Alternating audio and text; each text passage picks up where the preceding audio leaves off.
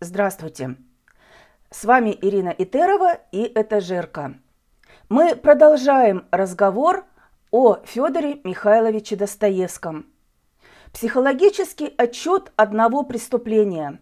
По страницам романа Достоевского «Преступление и наказание». Тема нашего выпуска. В черновиках романа Достоевский написал «Уничтожить неопределенность или так или иначе объяснить все убийство».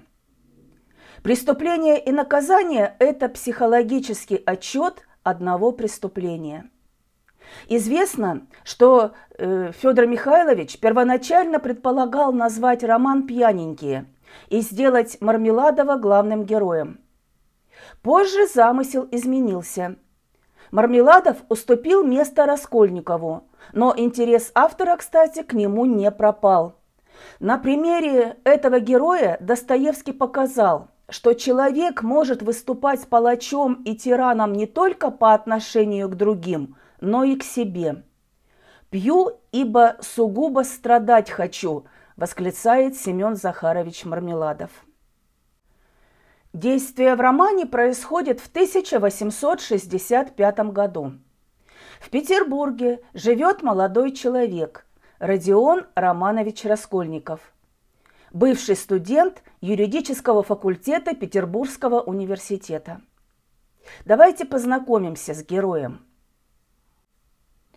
Чувство глубочайшего омерзения мелькнуло на миг в тонких чертах молодого человека.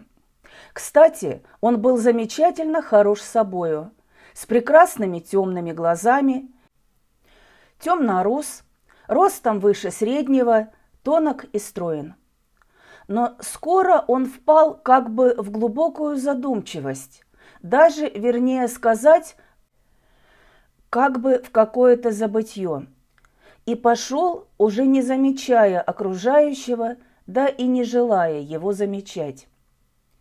Изредка только бормотал он что-то про себя от своей привычки к монологам, в которой он сейчас сам себе признавался. В эту минуту он и сам сознавал, что мысли его порою мешаются, и что он очень слаб. Второй день, как уж он почти совсем ничего не ел. Он был до того худо одет, что иной, даже и привычный человек посовестился бы днем выходить в таких лохмотьях на улицу. Впрочем, квартал был таков, что костюмом здесь было трудно кого-нибудь удивить близость с Сеной, обилие известных заведений и по преимуществу цеховое и ремесленное население, скученное в этих серединных петербургских улицах и переулках, пестрили иногда общую панораму такими субъектами, что странно было бы и удивляться при встрече с иною фигурой. Но столько злобного презрения уже накопилось в душе молодого человека, что, несмотря на всю свою иногда очень молодую щекотливость, он менее всего совестился своих лохмотьев на улице. Отзывчивый, добрый по натуре человек, остро воспринимающий чужую боль. Умен, горд, необщителен – одинок, убежден в своей исключительности. Родион Романович Раскольников. Но гордость его ущемляется на каждом шагу. Он вынужден прятаться от квартирной хозяйки, которой задолжал. Появляется на улице в рванье, вызывая насмешки и удивленные взгляды прохожих. Достоевский писатель петербургский. Городские пейзажи входят во многие его произведения, но ни в одном не даны так подробно, как в «Преступлении и наказании». Федор Михайлович отказывается от изображения великолепных архитектурных зданий Петербурга. Место действия – Сенная площадь и ее окрестности – это самая грязная и старая улица Петербурга, дно столицы, где располагались ночлежки и притоны, бесчестные дома. Действие происходит летом, но автор рисует не веселое солнце и чистое небо, а невыносимую жару, пыль, весь мрак города. На улице жара стояла страшная. К тому же духота, толкотня, всюду и звездка, леса, кирпич, пыль и та особенная летняя вонь, столь известная каждому петербуржцу – не имеющему возможности нанять дачу. Все это разом неприятно потрясло и без того уже расстроенные нервы юноши. Нестерпимая же вонь из распивочных, которых в этой части города особенное множество, и пьяные, поминутно попадавшиеся, несмотря на буднее время, довершили отвратительный и грустный колорит картины. Перед нами узкие грязные лестницы, уродливая комната Сони, жалкое жилище Мармеладовых, коморка Раскольникова. Коморка его приходилась под самую кровлей высокого пятиэтажного дома и походила более на шкаф, чем на квартиру. Изображение и городского пейзажа, и комнаты героя оставляет впечатление чего-то неправильного, грязного, безобразного. Здесь, в этой комнате, и родилась его теория.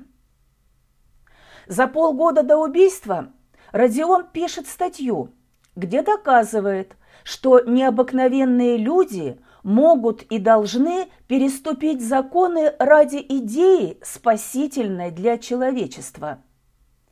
Первая юная горячая проба пера, так говорит Порфирий Петрович. Раскольников пришел к выводу, что человечество делится на два разряда. Люди обыкновенные, их большинство, они вынуждены подчиняться силе необыкновенных. Эти люди навязывают свою волю, не останавливаясь перед преступлением. Кто много смеет, тот у них и прав.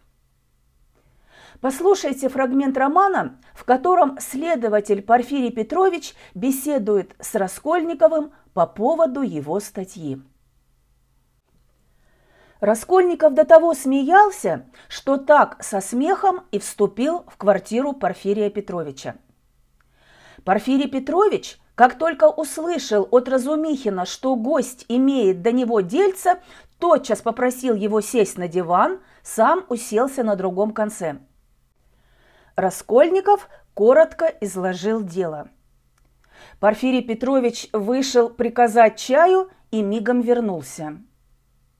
«У меня, брат, со вчерашнего твоего голова», – начал он совсем другим тоном к Разумихину. «А что, интересно было? Кто победил?» – спросил Разумихин. «Да никто, разумеется. Спорили, есть или нет преступления. По поводу всех этих вопросов, преступлений, мне вспомнилась теперь одна ваша статейка. Обратился к Раскольникову Порфирий Петрович. О преступлении, или как она у вас, забыл название, не помню. Два месяца назад имел удовольствие в периодической речи прочесть. «Моя статья? В периодической речи?» – с удивлением спросил Раскольников. «Я действительно написал полгода назад одну статью, рассматривал, помнится, психологическое состояние преступника в продолжении всего хода преступления». «Да-с, и настаиваете, что преступление сопровождается всегда болезнью». Очень-очень оригинально – но меня, собственно, не эта часть вашей статейки заинтересовала, а некоторая мысль в конце статьи.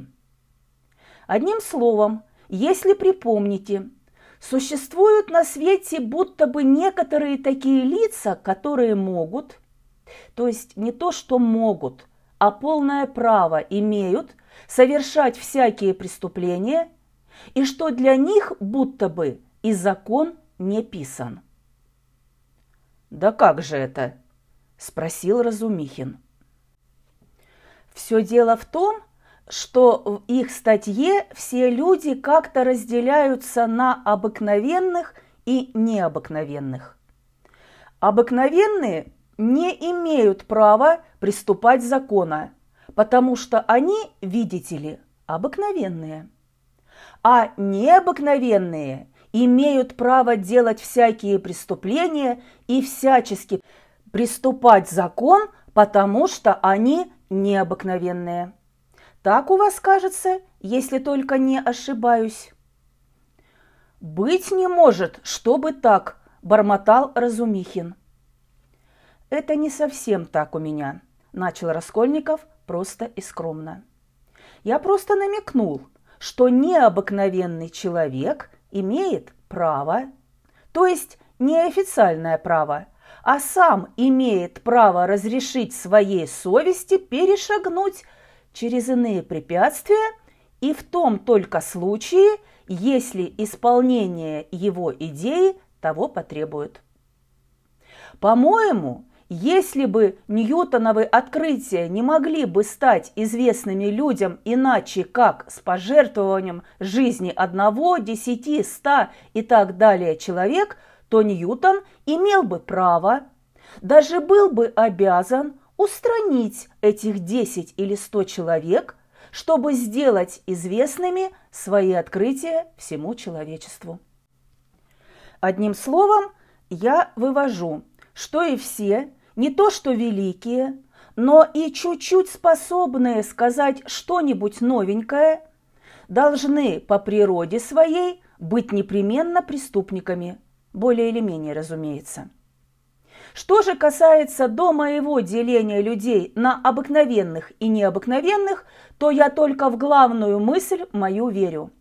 Она именно состоит в том, что люди по закону природы разделяются на обыкновенных, то есть, так сказать, на материал, и, собственно, на людей, то есть имеющих дар или талант сказать в среде своей новое слово. Извините, вы в Бога веруете? Извините, что так любопытствую. Верую. Зачем вам это? Буквально веруете? Буквально. Благодарю. Но вот что скажите. Чем же бы отличить этих необыкновенных-то от обыкновенных? При рождении, что ли, знаки такие есть? Я в том смысле, что тут надо бы по более точности. Извините во мне естественное беспокойство практического человека – но нельзя ли тут одежду, например, особую носить, что ли? Потому согласитесь, если один из одного ряда вообразит, что он принадлежит к другому разряду и начнет устранять все препятствия, как вы весьма счастливо выразились, так ведь тут... О, это весьма часто бывает. Это замечание ваше еще даже остроумнее давишнего. Благодарю. Не стоит. Но примите в соображение, что ошибка возможна ведь только со стороны первого разряда, то есть обыкновенных людей.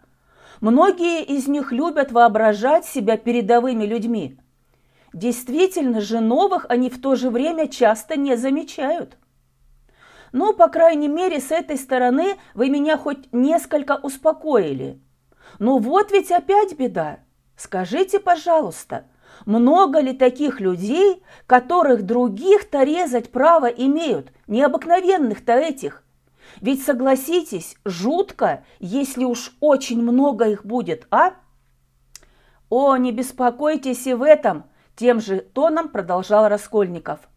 Вообще людей с новой мыслью, даже чуть-чуть только способных сказать хоть что-нибудь новое, необыкновенно мало рождается – даже до странности мало. «Да что вы оба шутите, что ли?» – закричал, наконец, Разумихин. «Морочите вы друг друга или нет? Сидят и один на другим подшучивают. Ты серьезно, Родя?» Подумайте, как относится к идее Раскольникова Порфирий Петрович? Какими средствами Достоевский выражает это – Почему Порфирий Петрович спрашивает Раскольникова о буквальной вере в Бога? Раскольников размышляет. тварь ли я дрожащая или право имею? Он пытается доказать, что право он имеет. У героя созревает индивидуалистический бунт.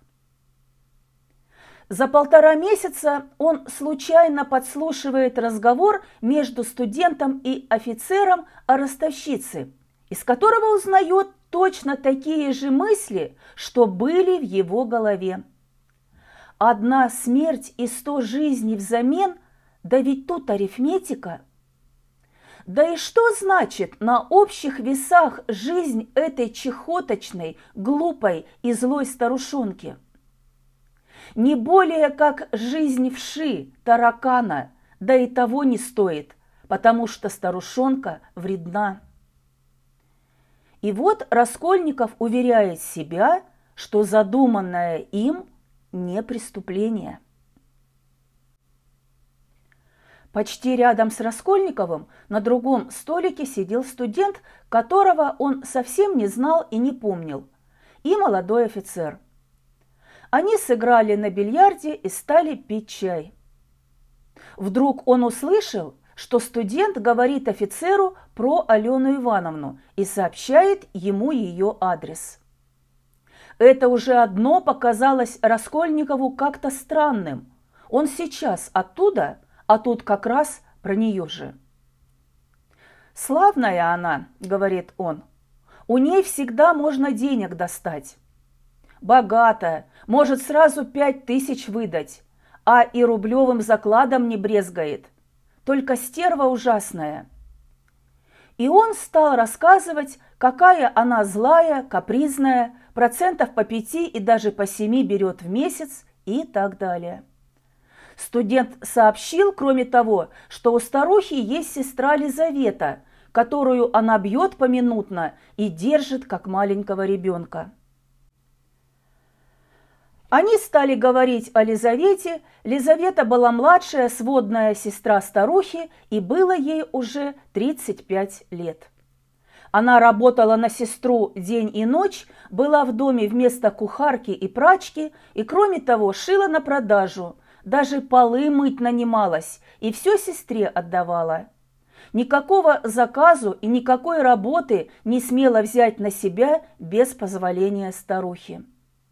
Старуха же уже сделала свое завещание, что известно было самой Лизавете, которой по завещанию не доставалось ни гроша, кроме движимости, стульев и прочего.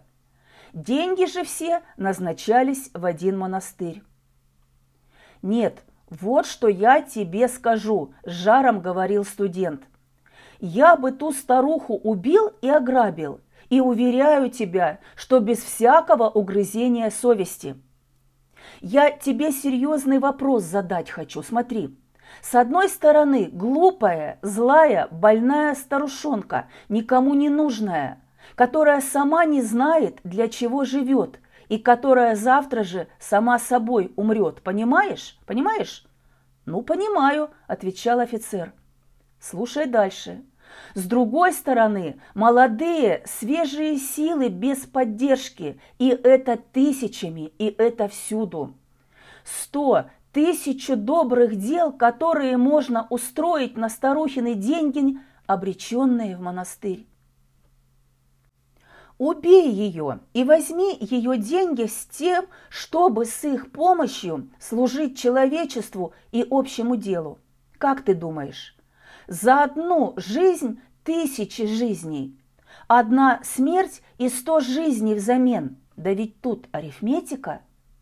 Да и что значит на общих весах жизнь этой глупой и злой старушонки? Конечно, она недостойна жить, заметил офицер. Но ведь тут природа. Стой, я тебе задам вопрос, слушай. Ну? Вот ты теперь говоришь и ораторствуешь. А скажи ты мне, убьешь ты сам старуху или нет? Разумеется, нет. Я для справедливости. Не во мне тут и дело.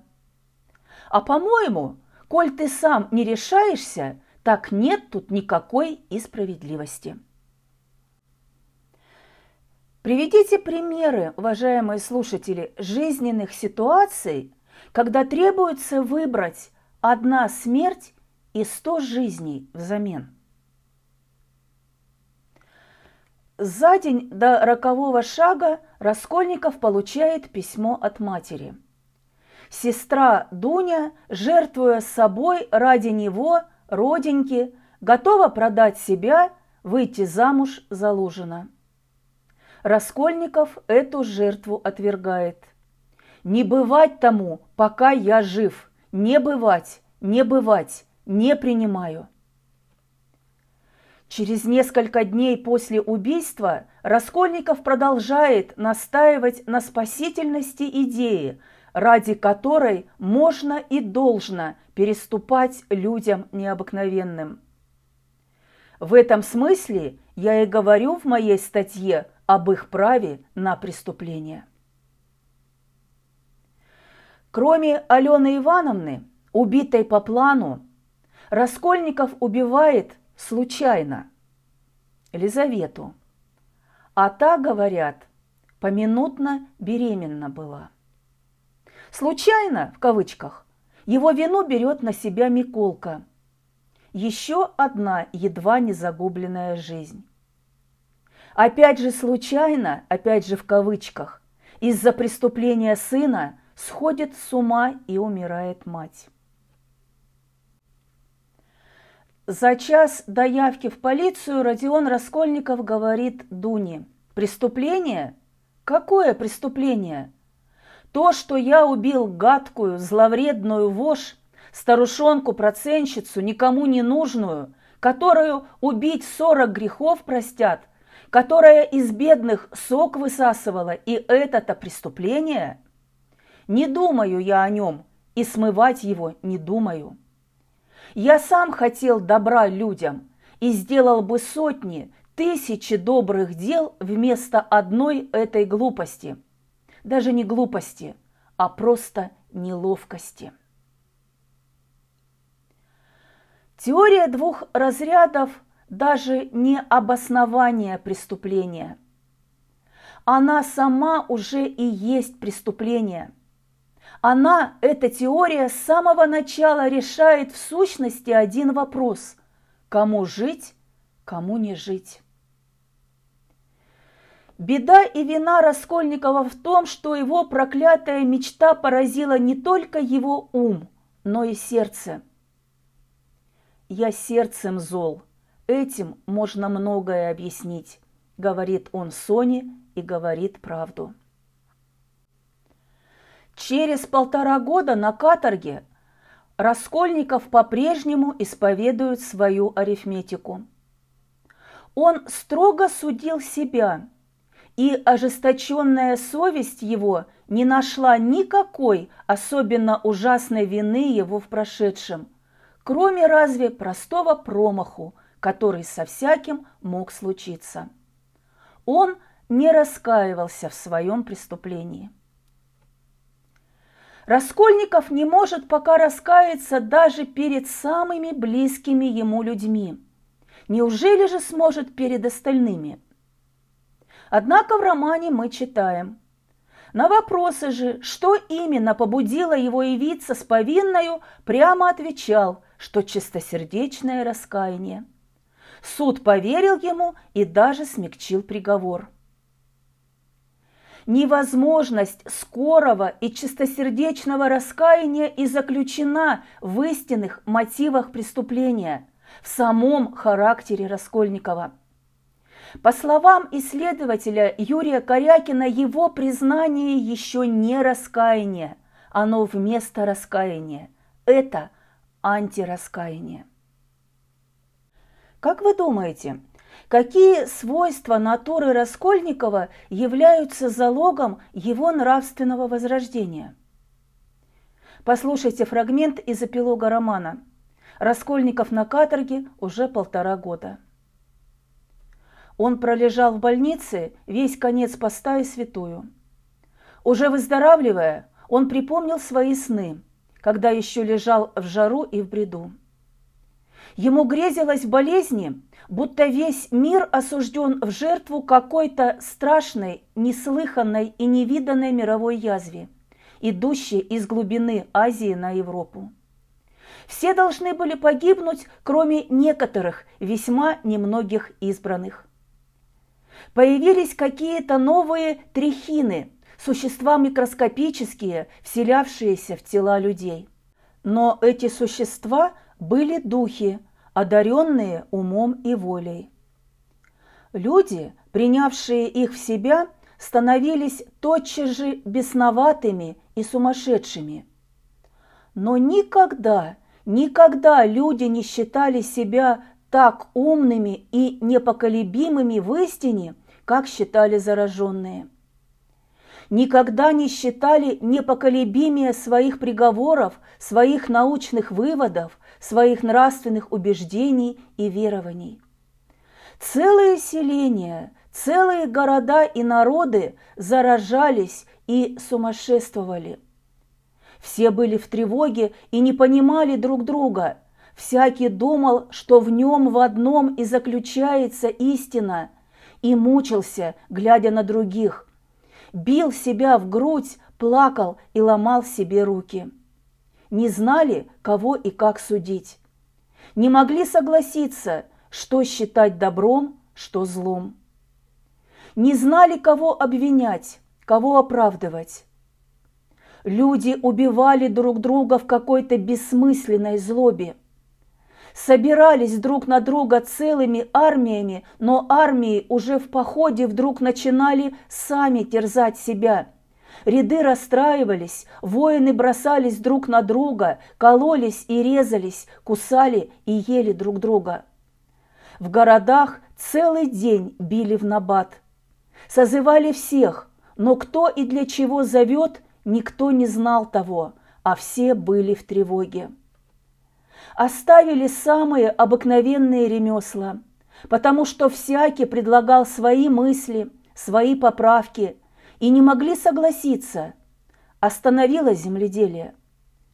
Кое-где люди сбегались в кучи, соглашались вместе на что-нибудь, клялись не расставаться – но тотчас же начинали что-нибудь совершенно другое, чем сейчас же сами предполагали, начинали обвинять друг друга, дрались и резались.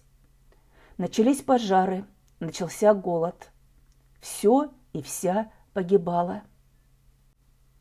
Язва росла и подвигалась дальше и дальше. Спастись во всем мире могли только несколько человек – это были чистые и избранные, предназначенные начать новый род людей и новую жизнь, обновить и очистить землю. Но никто и нигде не видал этих людей. Никто не слыхал их слова и голоса. Как вы думаете, почему Раскольников видит такой сон? С чем он связан? И до и после романа Достоевский знал, понимал и доказывал, что в человеке борются не хорошие и плохие мотивы преступления, а мотив «за» и против самого преступления. Писатель неустанно повторял, можно жалеть преступника, но нельзя же зло называть добром. Начинается преступление не с убийства, а кончается непризнанием в полицейской конторе. И время здесь исчисляется не тринадцатью днями, а двумя годами. И уходит потом в какую-то тревожную бесконечность, какое-то будущее, возможно, гибельное, а возможно, спасительное. Раскольников считает, что воля и разум одной личности может осчастливить всю толпу. Я хотел Наполеоном сделаться, на то я и убил ее. Коренная ошибка Раскольникова в том, что причины общественного зла он видит не в устройстве общества, а в самой природе человека – и закон, дающий право сильнейшим мира сего творить зло, считает извечным, непоколебимым. Достоевский прослеживает крушение теории Раскольникова. Герой мучается, но сохраняет веру в свои идеи. Постепенно он понимает, что он не Наполеон, а вождь. Он путается, но не может объяснить свой поступок.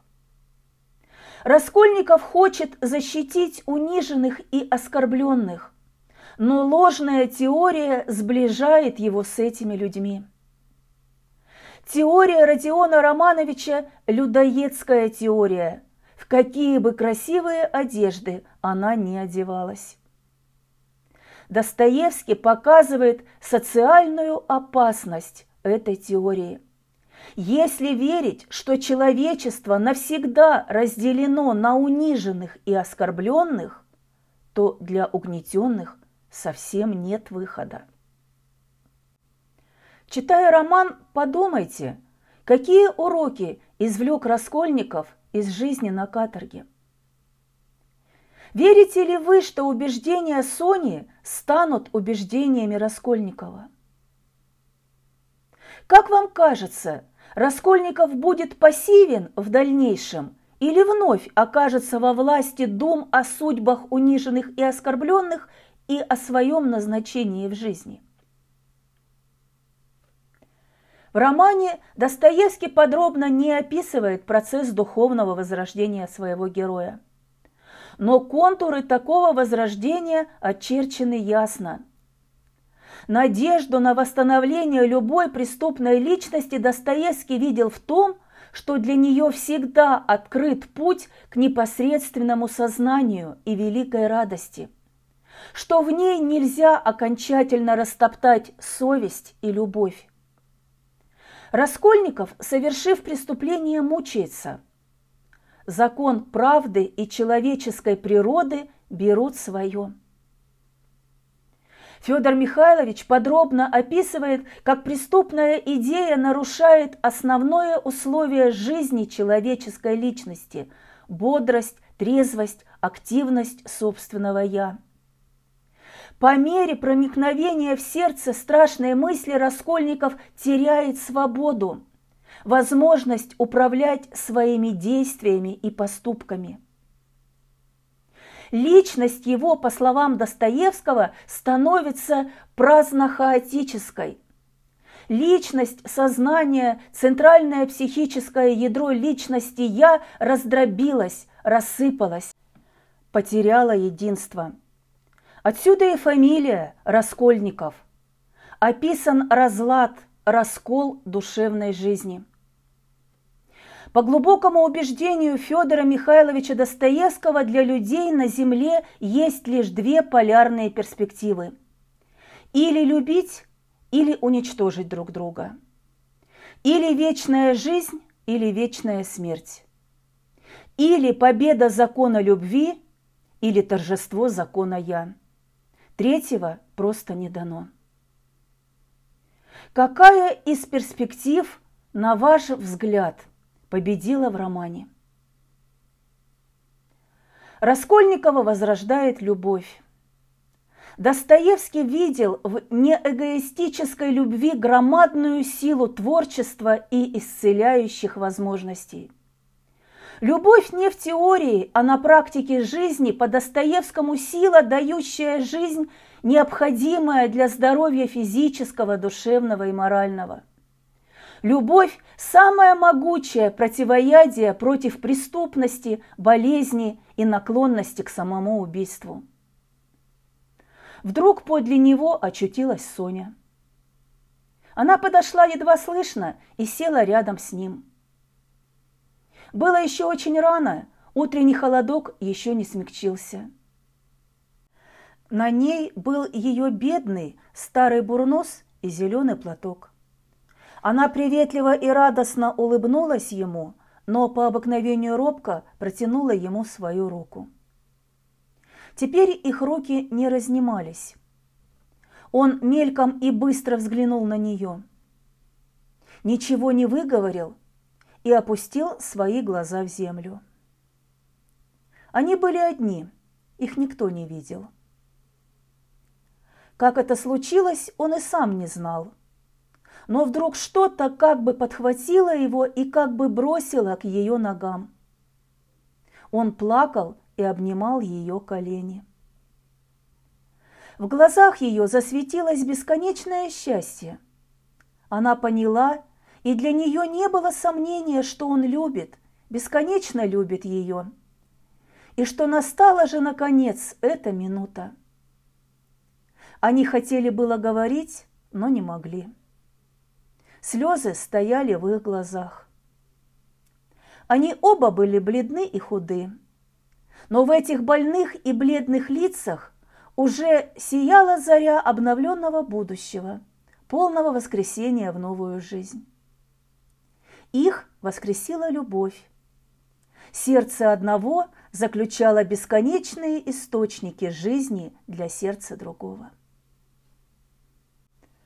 Много вопросов возникает при чтении романа «Преступление и наказание». Я не ставила целью детально разобрать произведение. Просто постаралась обратить ваше внимание на определенные моменты. Надеюсь, что они помогут вам разобраться в истоках преступления главного героя Родиона Романовича Раскольникова. Читайте роман, думайте, анализируйте. До новой встречи!